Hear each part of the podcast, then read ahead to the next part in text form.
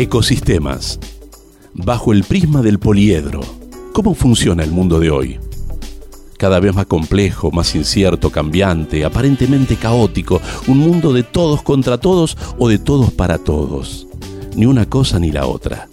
El mundo funciona en un delicado equilibrio de ecosistemas que interactúan. Les propongo pensar juntos cómo funcionan esos ecosistemas. Un pequeño manual de bolsillo, quizás apenas un manojo de pensamientos y reflexiones que nos permitan acomodar, ordenar, orientar, comprender cómo funcionamos en estas sociedades hiperinformadas y comunicadas en donde cada día nos cuesta más descubrir sus sentidos y motivos. Los invito a escucharnos y descubrir juntos estos ecosistemas en los que muchas veces estamos insertos sin querer formar parte de ellos y que sin embargo son parte de nuestras luchas y decepciones cotidianas. Y bajo el prisma del poliedro, porque todo ecosistema está compuesto por diferentes caras o lados, con sus vértices y particularidades. Unidad en la diversidad, donde el todo es superior a las partes, el acuerdo superior al conflicto, la realidad se impone a la idea y el tiempo al espacio. Esto nos permitirá construir un mundo sustentable, en un ambiente pleno de humanidad en concordia con la naturaleza, única protectora de nuestra existencia y de las generaciones por venir. Bienvenidos a Ecosistemas, bajo el prisma del poliedro.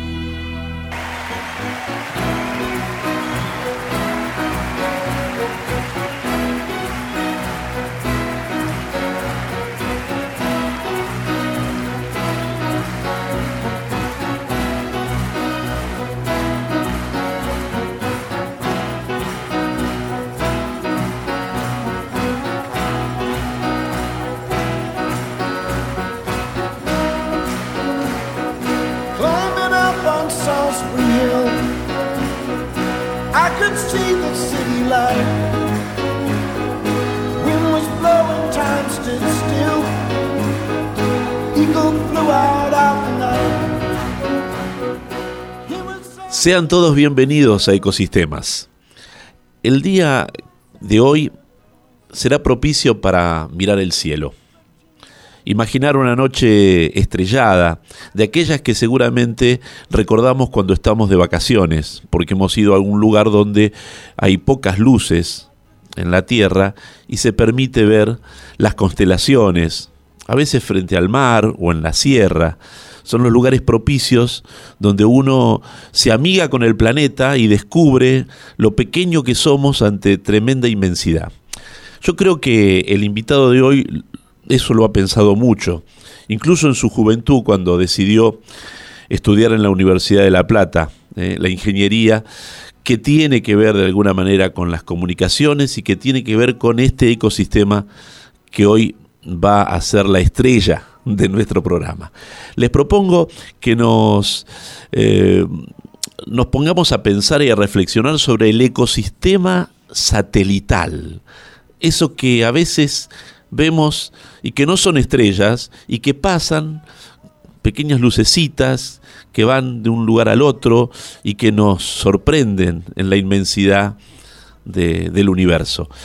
El invitado de hoy es el ingeniero Miguel Ángel Pesado. Y es un gusto tenerlo. Seguramente debe estar por, por la zona de Benavides, por allí donde está Arsat o en algún lugar, por eso es que lo tenemos de manera este, vía telefónica. Pero Miguel, es un placer muy grande contar con tu presencia y tu reflexión en este ecosistemas.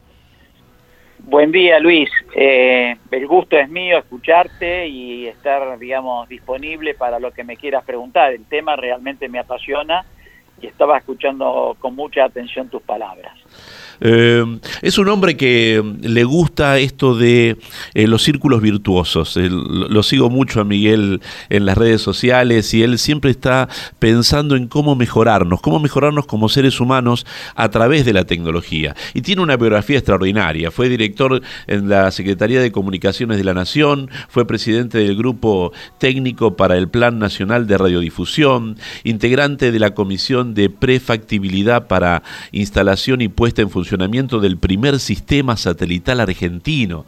Fue gerente de control e ingeniería en la ex Comisión Nacional de Comunicaciones, eh, participó del Mercosur, también de la OEA, en la implementación de la televisión digital, también tuvo un rol muy interesante, director de comunicaciones de la provincia de Buenos Aires, director de ARSAT Sociedad Anónima, vicepresidente del Centro de Ensayos de Alta Tecnología y hoy además es director de la carrera de Ingeniería en Telecomunicaciones de la Universidad Nacional de Lanús, y asesor en ENACOM, también director del proyecto de investigación sobre Internet de las Cosas y codirector del proyecto sobre eh, móviles y la famosa 5G, que ya se viene, de la Universidad de Lanús. Además, es presidente del Consejo Profesional de Ingeniería de Telecomunicaciones, Electrónicos y Computación, COPITEC, y es egresado, como ya dije, de la Universidad Nacional de La Plata, allá por 1977, ¿no, Miguel? ¿De dónde sos oriundo? Bueno, estaba también escuchando atentamente. Yo soy de la localidad de Adrogué, de la provincia de Buenos Aires, ah, acá cerca de la capital, ¿no? Eh, pero claro, estudié en La Plata por quizás por las cercanías a la ciudad o la comodidad que me implicaba quizás viajar más a La Plata que a Buenos Aires, ¿no? Esa es la verdad. Vos sabés que siempre para introducirnos en el tema busco la ayuda de algún pensador, de algún escritor, de algún aventurero que nos pueda inducir a pensar en, el, en los planetas, en los satélites, en el cielo. Y hoy eh, se me ocurrió pensar que podía invitar a, compartir esta charla a un señor llamado Antoine-Marie Jean-Baptiste Roger, conde de Saint-Supéry. No sé si te suena. Claro que me suena, sí, por supuesto. Porque este muchacho, entre sus interesantes actividades, creó el Principito. Y el Principito era un muchacho que venía justamente del espacio, de un asteroide, de aquel famoso B612 que después descubrimos que efectivamente existía un pequeño planeta tan pequeñito que alguna vez alguien lo había visto y parece que de ahí sacó la idea Saint-Exupéry para crear ese fabuloso personaje que recorre varios planetas, ¿no? En su, en su recorrido. Está el rey, está el bebedor, bueno, el vanidoso y tantos otros planetas. Ese bellísimo libro infantil que también es un libro para todas las edades, ¿no? Sí, verdad. Y realmente eh, yo creo que cuando uno empieza a estudiar un poquito la mecánica celeste, se entra a apasionar con estas cosas, ¿no? En realidad, eh, como vos bien dijiste antes, digamos, si bien esto tiene relación con las telecomunicaciones, lo que estamos hablando hoy, pero el tema satelital a mí me entusiasmó desde el punto de vista de la mecánica espacial, de la mecánica propia de, la, de, la, de los sistemas satelitales. Y bueno, eso me dio origen a, digamos, a poder interpretar todos los fenómenos o todas las, cuestiones atinentes a lo que hace a la, a la industria satelital también y de las telecomunicaciones en, en su conjunto. ¿no? Si tuviéramos que armar una definición, apelo a tu condición de profesor, de qué es el sistema satelital o qué es un ecosistema satelital, eh, ¿qué, ¿qué lo dirías? Bueno, es, eh, es, difícil dar una definición eh, única y sencilla sobre lo que es un ecosistema satelital, pero sin lugar a duda, eh, digo que es difícil porque intervienen diversas disciplinas, esto es lo, lo, lo, lo complejo, ¿no?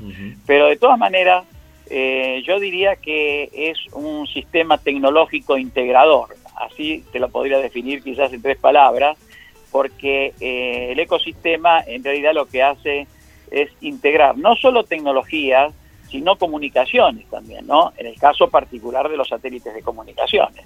Pero eh, yo te diría que es un, es un ecosistema integrador, ¿no? Por llamarlo de algún modo, ¿no? Ahora es un proceso que está enmarcado en la evolución del hombre eh, en estos últimos, digamos, 70 años. Sí, correcto. En realidad, eh, en este caso en particular, bueno, habría que segmentar toda la cuestión satelital, ¿no? En realidad, el primer sistema satelital mundial se llamó Intelsat, dentro de lo que en aquellos momentos, estoy hablando años 60, 70, eh, el mundo estaba dividido por la cortina de hierro, digamos, y todavía un sistema satelital eh, eh, occidental ligado a los Estados Unidos y a todos los países que estaban de este lado de la cortina de hierro, y que se llamó Intelsat, y cuya integración estaba compuesta por todos los países de este lado de la cortina de hierro. Del otro lado de la cortina de hierro había otro sistema que se llama Intersputnik, y que estaba compuesto, que tenía como eje principal a Rusia y tenía, eh, digamos, estaba compuesto por todos los países que estaban del otro lado de la cortina de hierro. Ambos sistemas eh, eran destinados a las telecomunicaciones eh, principalmente y los sistemas y los satélites de aquellos tiempos eran muy, muy primitivos, muy interesantes también de relatar, eso llevaría mucho tiempo, pero constituían, digamos, una complejidad muy grande. Las estaciones satelitales de tierra eran muy complejas y para recordar un hito importante eh, en, este hecho de la aparición del sistema Intelsat en, la, en, el mundo, para el mundo occidental, digamos, estaba, por ejemplo, acá la estación que ustedes recordarán de, de Balcarce, de, Balcarce, claro. Alegre, que son antenas inmensa, fue un un hecho trascendental la instalación de la antena en Balcarce. Sí, yo recuerdo ser muy chico y para nosotros el viaje a Mar del Plata, eh, yo soy del centro de la provincia de Buenos Aires, de la zona de las Flores, y era, era muy especial llegar a esa zona de Balcarce para poder ver esas dos tremendas este, antenas satelitales que, que marcaban el paisaje de una forma muy extraordinaria, ¿no? Como si fuera la NASA, qué sé yo. Sí, sí, sí, así fue, fantástico era una, un panorama de ciencia ficción, digamos, ¿no? Porque era una zona entre, entre sierras, eh, eh, muy aislada radioeléctricamente de interferencias y una tremenda antena, a tremendas antenas en ese, en ese ambiente. Lo mismo ocurría en Córdoba, con lo que se llamó la estación Bosque Alegre, ¿no? Eh, así que bueno, pero eran otros tiempos, hoy las cosas son mucho más chicas y hoy una antena de, esa, de esas características que vos viste en Balcarce. Creo que la llevamos en el teléfono, cada uno de nosotros. Bueno, exactamente, se circunscribe quizás a una, hasta el mismo sistema eh, celular que tenemos, el que se comunica con los satélites por el GPS, ¿no? Así que ya, ya la diferencia ha cambiado notablemente. Sin duda, eh, esta historia empieza en los dorados 60, con aquella eh, característica que dio al mundo la Guerra Fría. Ahora, esta Guerra Fría... parece que se vuelve a reeditar de otra manera, según dice tu columna de opinión en el diario Perfil. De este tema quiero que charlemos dentro de un ratito. Never had nothing, no one to care. That's why I seem to have more than my share. I've got that man crazy for me. He's funny that way. When I hurt his feelings once in a while, his only answer was just one little smile. I've got that man crazy for me. He's funny that way. I can see no other way and no better plan. Andy, darling, let him go to some better gal. But why should I leave him? Why should I go? He'd be unhappy without me, I know. I've got that man crazy for me. He's funny that way.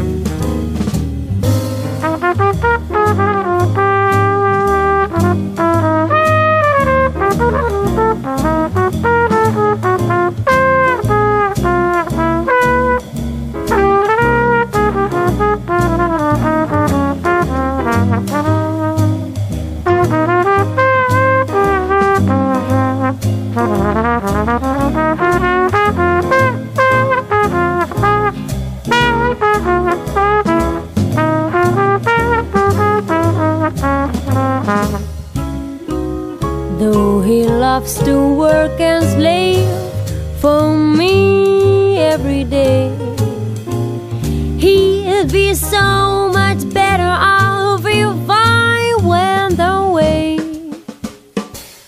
But why should I leave him? Why should I go? He'd be unhappy without me, I know. I've got that man mad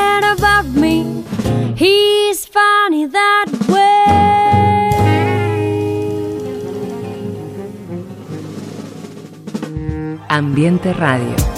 Equilibradamente, la radio del medio ambiente.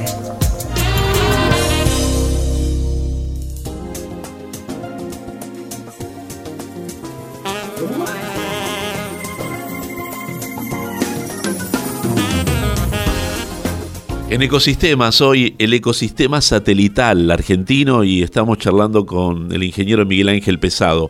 Hacíamos referencia a una columna de opinión aparecida en el diario Perfil, donde Miguel dice que vivimos bajo una guerra mundial tecnológica y que no lo sabíamos. Eh, la importancia universal de la tecnología de la comunicación queda evidenciada en una guerra fría o tecnológica.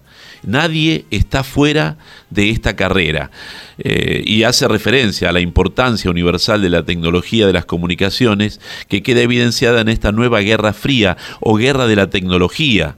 Y nadie está fuera. China, Estados Unidos, Rusia, India, Inglaterra, Corea, Francia, Arabia Saudita, Brasil, Alemania, Turquía, México. Y todos los países se dividen entre aquellos que son eh, victimarios y aquellos que son víctimas. ¿no? Este, Miguel, ¿cómo, ¿cómo es este planeta que hoy está circundado de satélites? Bueno, eh, particularmente, Luis, te voy a, a comentar, eh, habría una diferenciación importante sobre todo el tema satelital y todo lo que ocurre en esta guerra fría que vos bien mencionás, que no es una guerra fría, es una guerra muy caliente por otra parte. eh, lo único que esta guerra que estamos viviendo no se da en el terreno de las armas ni de la destrucción, sino se da en otros ámbitos. Yo voy a dar un ejemplo que daba a un amigo mío eh, los otros días y que es demostrativo de la potencia que tiene esta guerra. Eh, esta guerra eh, entre los actores, que principalmente hoy están centralizados entre Estados Unidos por un lado y China por el otro, eh, digamos, hay, hay distintos niveles y distintos actores de menor importancia. Pero para ser eh, eh, gráfico en lo que te quiero decir, vos recordás que acá hubo un gran apagón en Argentina que dejó al país prácticamente inmovilizado no hace mucho tiempo, ¿no es cierto? Sí, un claro. apagón eléctrico. Sí, sí, sí.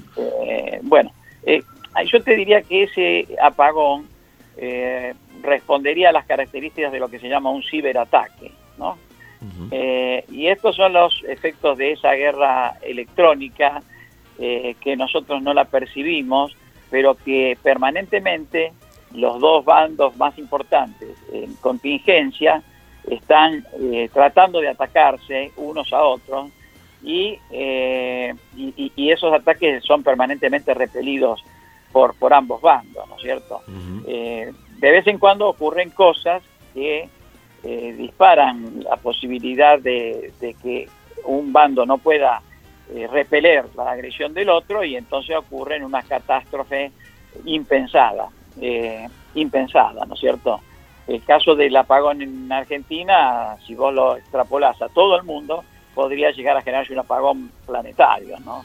Con las implicancias de que eso tendría, eh, eh, que vos podés ya imaginar, ¿no? Es Ahora, da la sensación- parte del mundo, Da la sensación, Miguel, que estos grados de tensión son manejados de una como si fuera un partido de ajedrez, pero son manejados con, con muchísimo cuidado y delicadeza, tanto de un lado como del otro, y, aparecen eh, nuevas este, eh, contingencias que hacen que, que esto sea mucho más dinámico, ¿no? Pienso ahora, por ejemplo, en todo lo que estamos escuchando del coronavirus y de cómo eh, también vemos que podría ser parte de una guerra biológica, ¿no? Pero desde luego, yo siempre digo que las comunicaciones y la informática atraviesan todas las actividades de la vida en forma transversal, diría, ¿no? Eh, con lo cual quiero decir que, por ejemplo, si esto tuviéramos que, eh, digamos, extrapolarlo al caso de una guerra, supongamos que dos países se ponen en, en, una contingencia bélica de armas, armamentística, ¿no es cierto? Eh, quien controle este tipo de, sistemas de comunicaciones e informáticos puede inhibir totalmente al otro país de ejercer la fuerza por vías armadas, ¿no? Con lo cual, ahí te muestra la, capacidad de la fuerza de estas nuevas herramientas que se dan en un campo que domina eh, prácticamente las fuerzas eh, tradicionales de, combate, ¿cierto? ayúdame a pensar, ¿quién, fue el que dijo que la Tercera Guerra Mundial te iba a ser a palos y a piedras? bueno, eh, yo creo que, exactamente, yo creo que no sé si va a ser a palos o a piedra.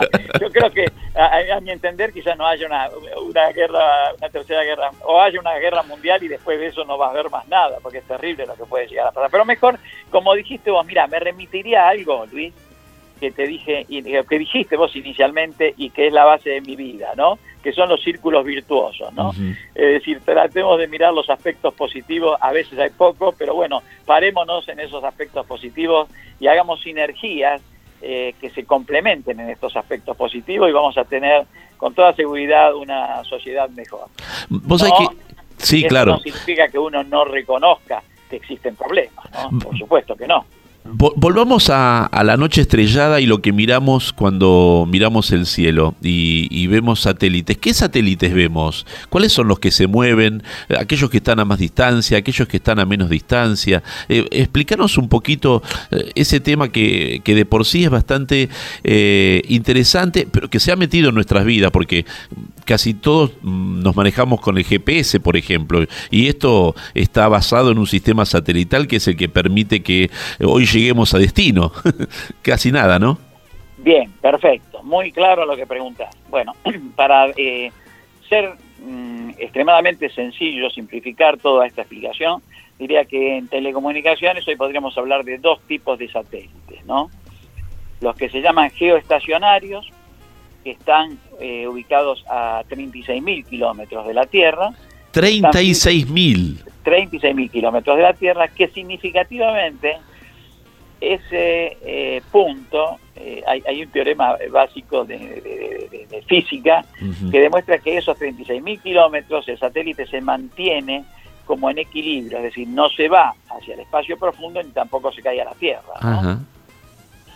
Eh, como si fuera la Luna, digamos. Como si fuera la Luna, claro, exacto, en un punto fijo del espacio, 36.000 kilómetros, sobre una órbita que se llama eh, la, sobre la, órbita imaginaria de la, que hay sobre el Ecuador, a 36.000 kilómetros del Ecuador están estacionados los satélites geoestacionarios. Esos satélites eh, son los mayormente que prestan servicio hoy sobre la Tierra y no se ven desde acá. Es decir, nosotros por más que miremos al cielo eh, en una noche muy estrellada, no podemos ver esos satélites. No llega tan lejos nuestra vista. Nuestra vista no llega tan lejos, exactamente. Eh, y después, bueno, obviamente existen los otros satélites que se llaman no geoestacionarios y son los que eh, son de órbitas bajas o intermedias, ¿no? Y que están más cercanos a la Tierra en el orden de los 650, 700, 800, 1300 kilómetros. Eh, y esos satélites sí son los que se ven. Para mencionar un caso, muy gráfico. Hace unos días salió eh, periodísticamente algún artículo que vieron una cantidad de lucecitas en el, en el cielo. De eso te iba a preguntar, que iban todas ordenaditas una detrás de otra. Exactamente. Bueno, esos satélites que se vieron acá en Argentina y se ven en muchas partes del mundo, corresponde a una constelación de satélites que recientemente lanzaron desde Estados Unidos de una red que se llama Starlink. Esta red, que recién tiene 240 satélites, va a tener aproximadamente en el, corto plazo, va a tener un total en tres años, creo, de 12.000 satélites. ¡Epa!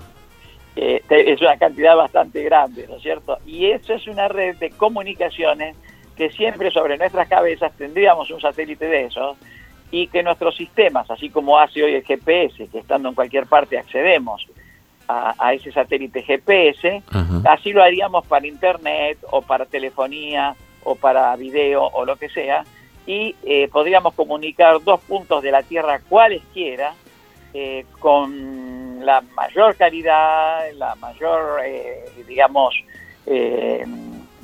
rapidez que uno pueda imaginar, y no hay límites geográficos, no hay montañas, no hay mares, no hay accidentes geográficos que puedan impedir la cobertura de Internet en esa red satelital.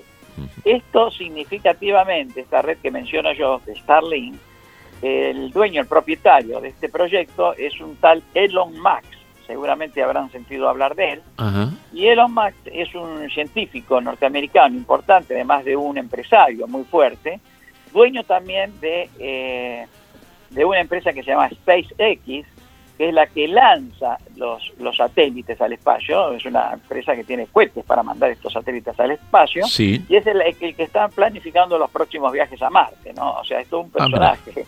y quien también es dueño de la, próxima generación de autos eléctricos, ¿no? O sea que es un, todo un innovador. Eh, repitamos el nombre de este señor.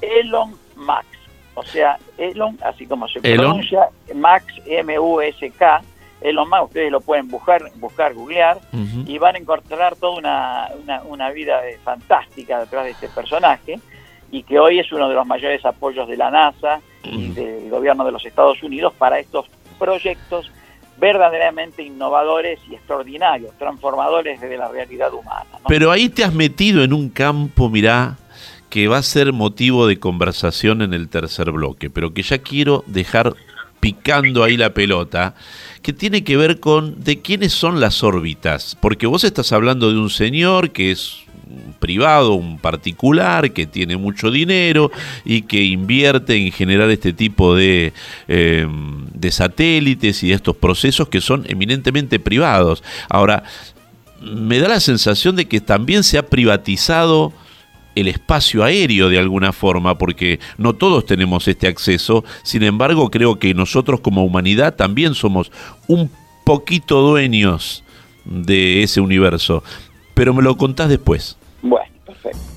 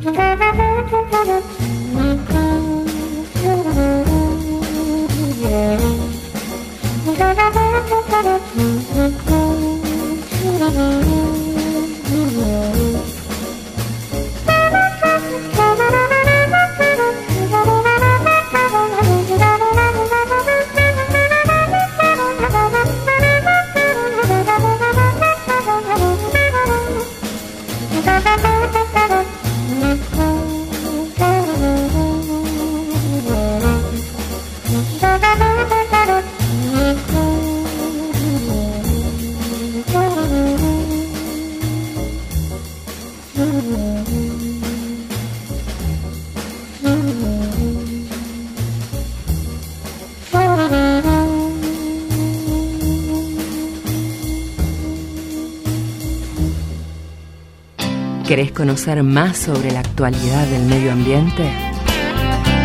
Informate con Ambiente Radio.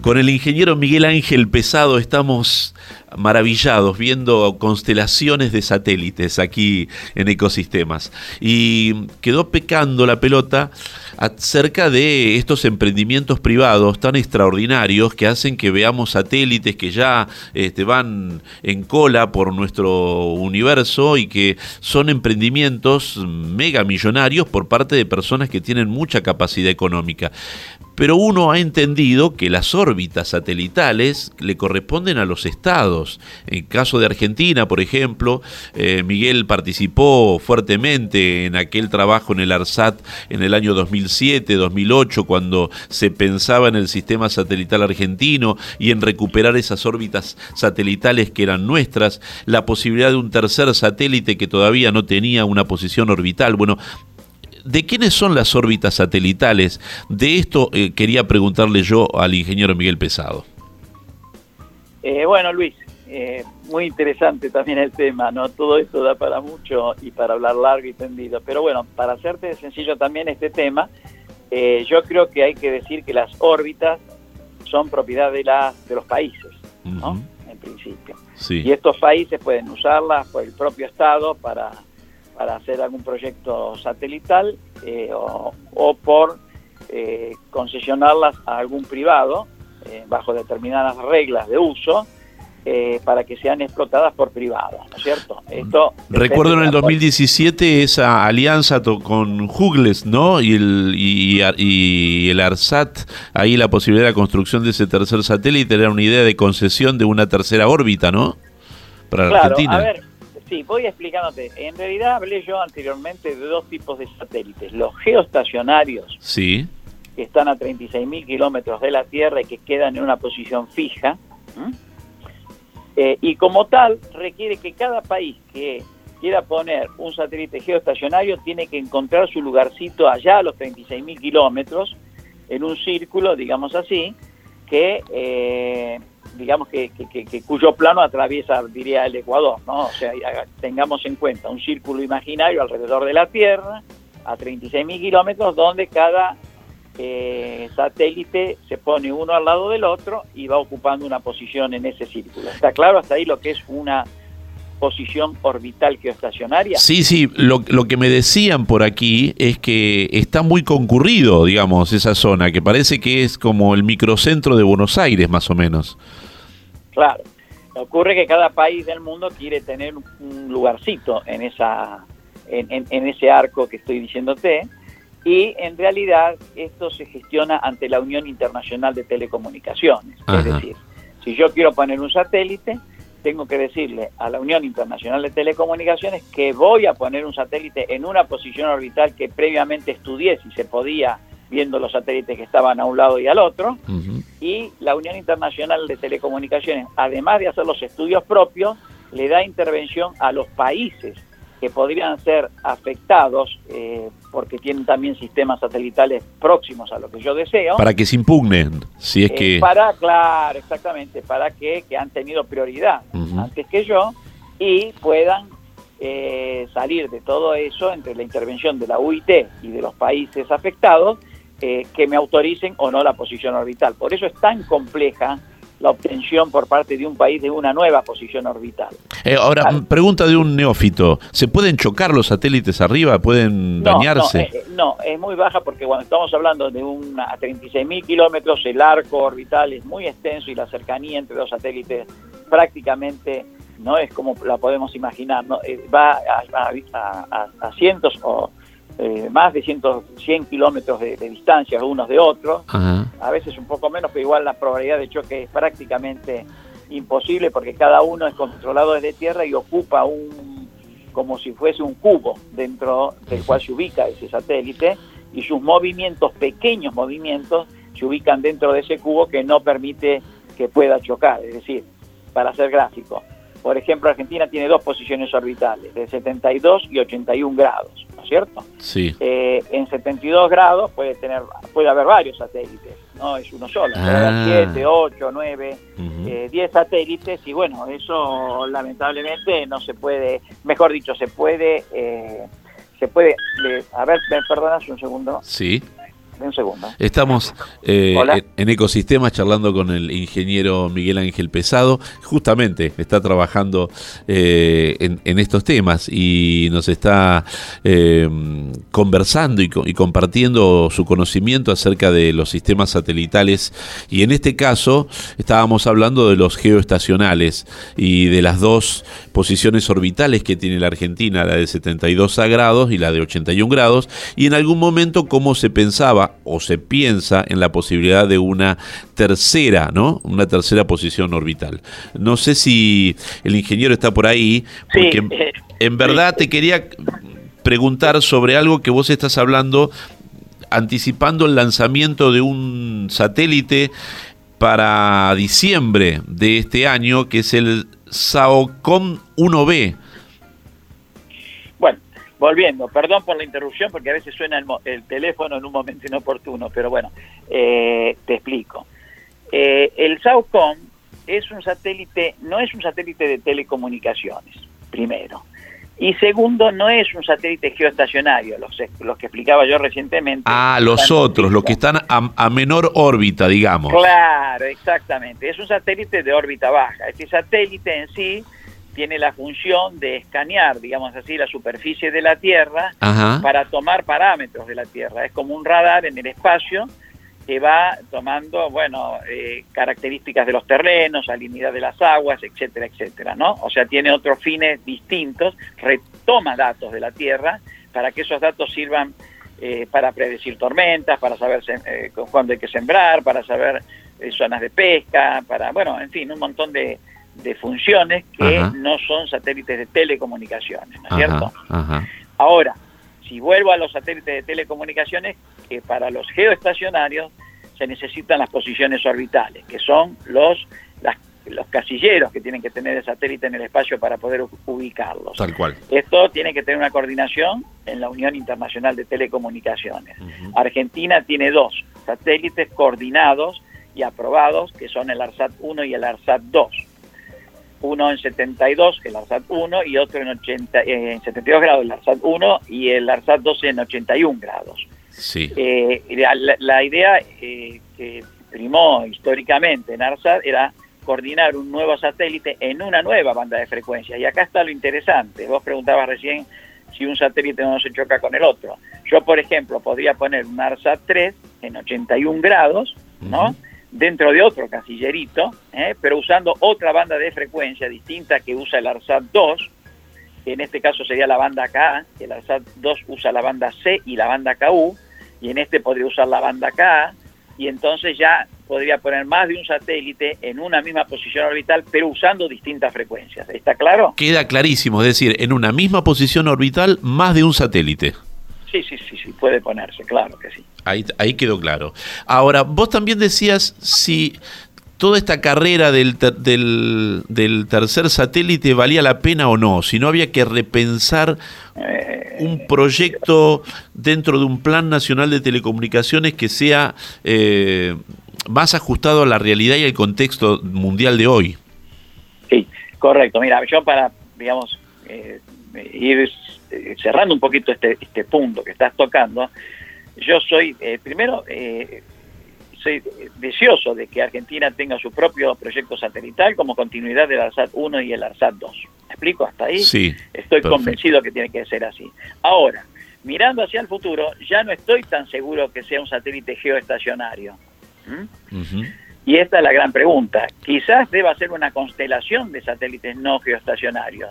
No digo la de Elon Musk de los Estados Unidos con 12.000 satélites, pero sí una eh, constelación de menos satélites, por ejemplo 60 satélites, Ajá. que traería una gran ventaja porque los satélites que están más bajos, a alturas inferiores de los 36.000 kilómetros, permiten disminuir el retardo de comunicación. La, la- la comunicación cada vez que accede uno al satélite y baja del satélite, tiene que recorrer un gran trayecto. ¿Me explico? Sí. Eso produce una, un retraso. ¿Ustedes vieron cuando hay una transmisión de televisión que, por ejemplo, uno habla y después el otro contesta a, a los segunditos? Sí, digamos? incluso el famoso delay y además la diferencia entre el sonido y la imagen, porque la velocidad es distinta. Claro, ese es el delay. Bueno, hay cuestiones como las nuevas generaciones de móviles de quinta generación que para correr aplicaciones que son de necesidad muy rápida, por ejemplo, yo no puedo manejar un vehículo remotamente y esperar un segundo para apretar el freno. No, claro.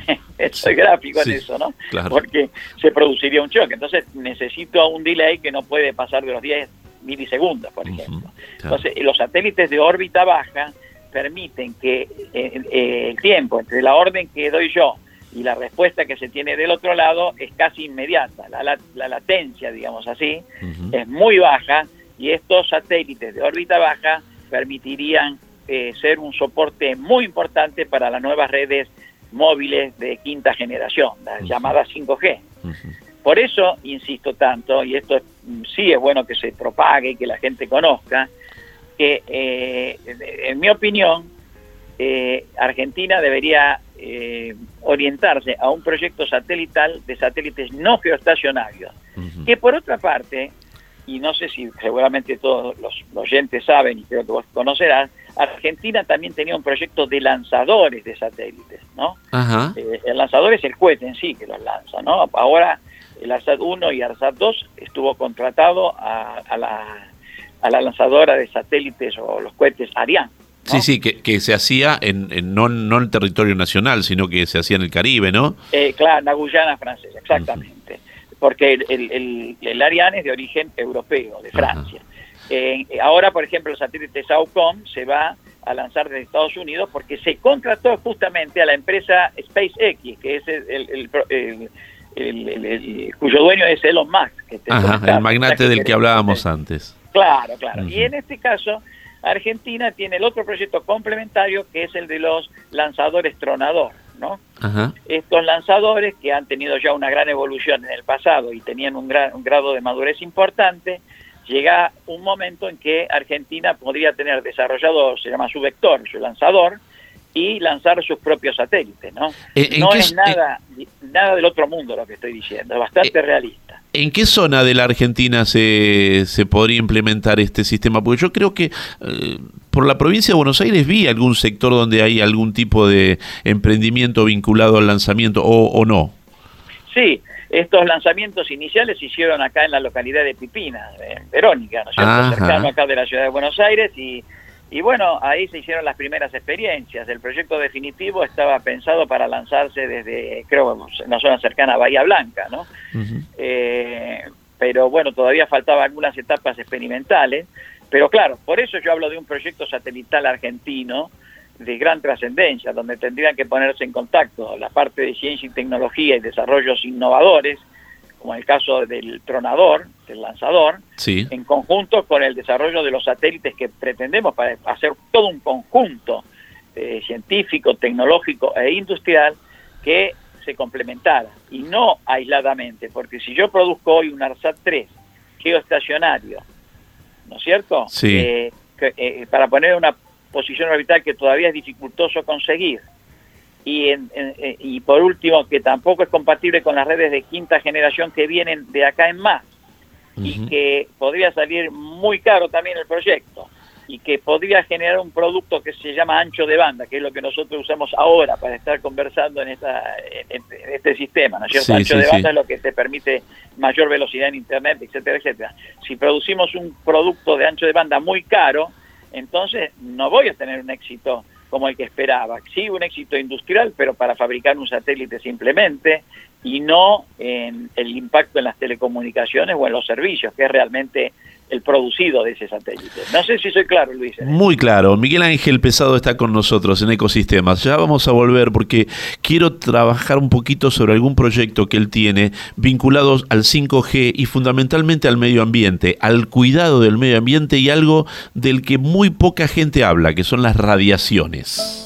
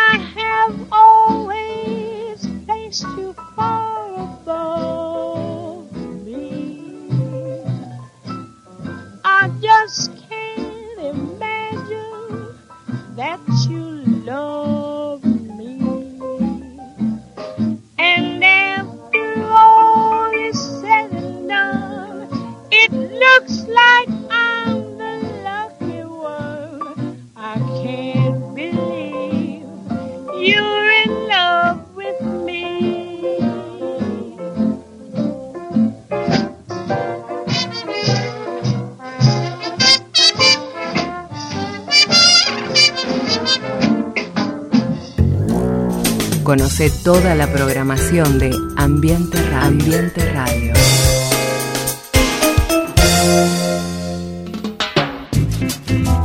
Último bloque de este ecosistema satelital argentino con el ingeniero Miguel Ángel Pesado. Me había quedado pendiente una pregunta. Miguel, eh, en estos satélites no geoestacionales, es decir, de órbitas bajas de mil kilómetros, de 900, de 1300, que incluso podemos hasta observarlos por la noche porque tienen un movimiento, van de un lado al otro en el en, el firmamento. ¿Estos también requieren autorización por parte de la Unión de Telecomunicaciones? ¿Cómo, eh, ¿Quién maneja eh, las órbitas y saber por dónde puede caminar cada uno? No sé si me explico. Perfecto, sí, sí, Luis, claro que esto requiere también una coordinación en la Unión Internacional de Telecomunicaciones, sí, correcto.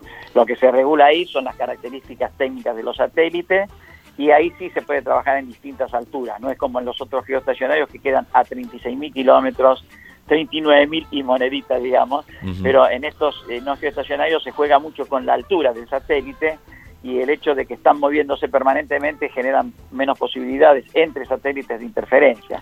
Es otro tipo de coordinación, pero requiere también la, intervención de la Unión Internacional de Telecomunicaciones. Cuando hablamos del Google Map, por ejemplo, o de Google, Google tiene sus propios satélites que son los que nos sacan las fotos y que te pueden saber si tenés una pileta en tu casa, digamos. Sí, claro, sí, verdad, buena pregunta. Google tiene sus propios sistemas de satélite, o mejor dicho, se nutre de sistemas satelitales no geoestacionarios, algunos geoestacionarios también, y también un sistema terrestre de relevamiento, eh, que ustedes conocerán los móviles de Google, claro. dando vueltas por ahí, toman fotos y características de las calles y avenidas y rutas de los países. ¿no? Digo yo también porque nosotros somos un país que tiene vacas y que tiene soja y que tiene superficies sembradas y sabes cómo es eh, esto del campo y lo que sucede cuando vienen las retenciones. Estamos en momentos muy tensos en ese aspecto y claramente también eh, estas formas satelitales este, identifican plenamente ¿no? superficie sembrada, lugares que hay anegados, todo esto que también tiene que ver con la producción primaria del país como es la Argentina. Claro, claro, esa información nos la dan los satélites como el Saucon 1A y 1B, ¿no? y, y también eh, pude escuchar y, observar en una charla que tuvieron en la Cámara de Diputados que esta industria del satélite no, no geoestacionario se ha, se ha multiplicado mucho en Argentina y hay muchos satélites pequeños y emprendimientos muy interesantes vinculados a la explotación agroindustrial, ¿no? Efectivamente, hay otros eh, sistemas que también se complementan con este. Sí, efectivamente no es el único sistema. Hay otras constelaciones de satélites no geoestacionarios. De hecho, INVAP, por ejemplo, fabricó el SAC-A, SAC-B, SAC-C, que se llamaba Aquarius, y bueno, ha tenido éxito en todas estas. Y, tiene una gran experiencia, tanto la CONAE como, eh, como INVAP, en la fabricación de estos satélites. ¿no? Que son privados. Algunos son privados, exactamente. Sí, sí. Hay una empresa llamada Satelloki que es privada, sí. Eh, al comienzo de la charla decíamos que vos sos codirector del proyecto sobre móviles 5G de la Universidad de Lanús. Eh, muy interesante la Universidad de Lanús porque el proyecto educativo de la universidad de por sí eh, hace que sea transversal a diferentes disciplinas y vos lo has dicho al comienzo, el ecosistema satelital tiene una interrelación de disciplinas, no solo ingeniería, también de, otro, de otra índole. Y quería mm, aprovechar este tiempo que tiene que ver también con la salud, de alguna manera, sobre la irradiación y dentro de esto que se viene, que es el 5G, eh, que son antenas mucho más personalizadas, de baja, este, de bajo alcance, pero multiplicadas por ahí, ¿qué, qué, incidencia va a tener en la salud de todos nosotros? Bueno, eh, bárbaro eso para cerrar porque ya me están requiriendo acá, pero bueno, eh, te explico rápidamente. Yo soy director de un proyecto de investigación sobre lo que se llama Internet de las Cosas. ¿No? Y yo y soy codirector, como vos bien dijiste, de un proyecto que se llama 5G, eh, o sea, móviles de quinta generación. En ambas cosas, ambos sistemas de comunicaciones se van a interrelacionar. Eh, principalmente el de Internet de las Cosas, estoy trabajando en dos proyectos, uno que es un sistema de alertas de radiaciones no ionizantes. ¿Qué es esto? Las radiaciones no ionizantes, cuando nosotros estamos hablando ahora, por ejemplo yo por el celular, o eh, digamos, andamos por la calle, estamos en nuestra casa, estamos recibiendo un baño, diría así, de radiaciones electromagnéticas, ¿no? Que son los que producen la comunicación. Eh, esto también tiene niveles que pueden ser perniciosos para la salud humana. ¿Me explico? Sí. Eh, bueno, el proyecto concretamente que estoy desarrollando tiene que ver con el monitoreo continuo, es decir, hay límites para estas radiaciones que establece la, la Organización Mundial de la Salud y en Argentina el Ministerio de Salud para que las radiaciones no puedan superar cierto nivel. Pero nadie en este momento las controla ni nadie observa todo esto. Están un poco a la buena de Dios. ¿Esto implicaría eh, un proyecto de, inversión por parte del Estado o, eh, una, un condicionamiento para las, eh, las que son proveedores de servicio para poder tener este control este, y, y saber qué es lo que estamos sufriendo o no? eh, mira, buenísima tu pregunta, porque cuando uno requiere que el Estado ponga esto y lo contrario y qué sé yo, a veces se hace muy dificultoso.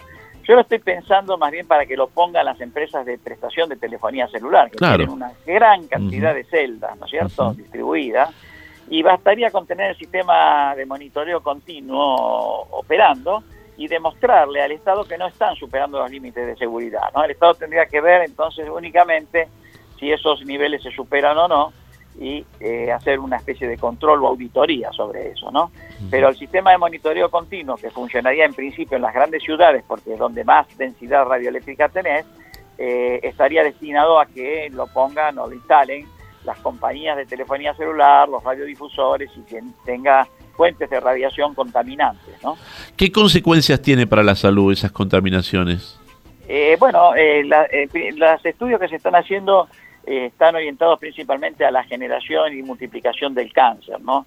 Eh, pero todavía no se puede dar una palabra final porque están en etapas de investigación. Lo que sabemos que eh, producen cambios en la, en la fisiología animal y entonces, bueno, obviamente todo cambio es, eh, digamos, necesario de analizarlo y a ver cuáles son las implicancias de esos cambios. ¿no? De hecho, vos, por ejemplo, cuando pones una comida en un microondas, en lo que se llama eh, fricción molecular, se produce el calentamiento de la comida que uno pone. Entonces, evidentemente, hay una interacción entre las ondas electromagnéticas, que son las mismas, la del horno de, horno de microondas que, que, la, que produce un satélite o una red de, celular, hay que ver qué, de qué manera están afectando al, ser humano o a los seres vivos. ¿no?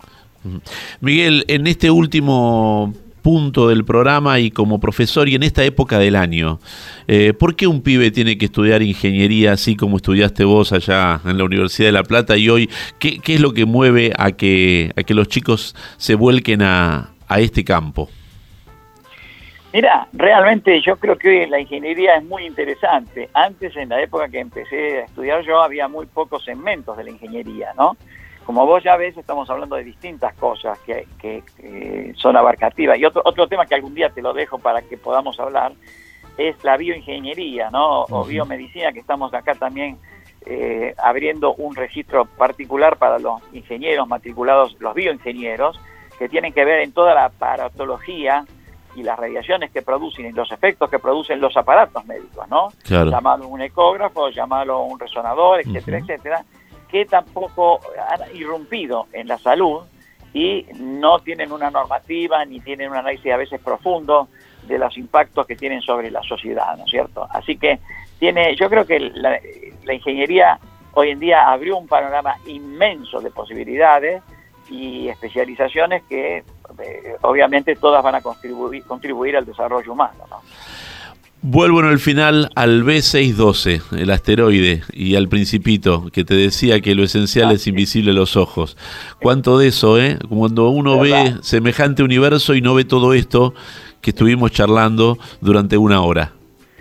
Bueno, eh, yo creo que, ¿me escuchás? Sí, claro. Sí, bueno, bueno, en principio, te, al final, te agradezco la oportunidad que me diste de hablar sobre estas cosas.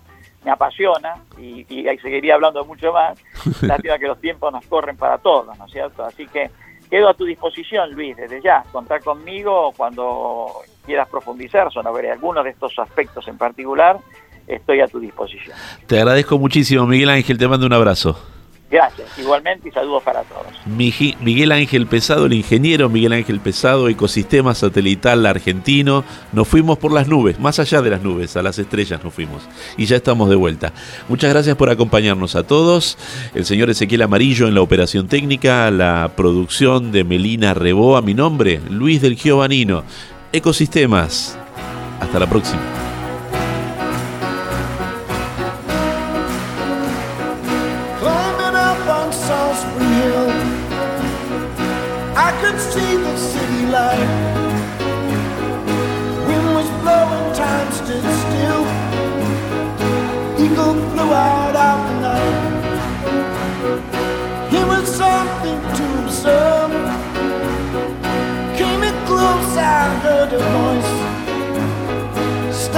Stretching every nerve.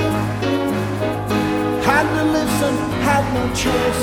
I did not believe the information. start to trust imagination. My heart going.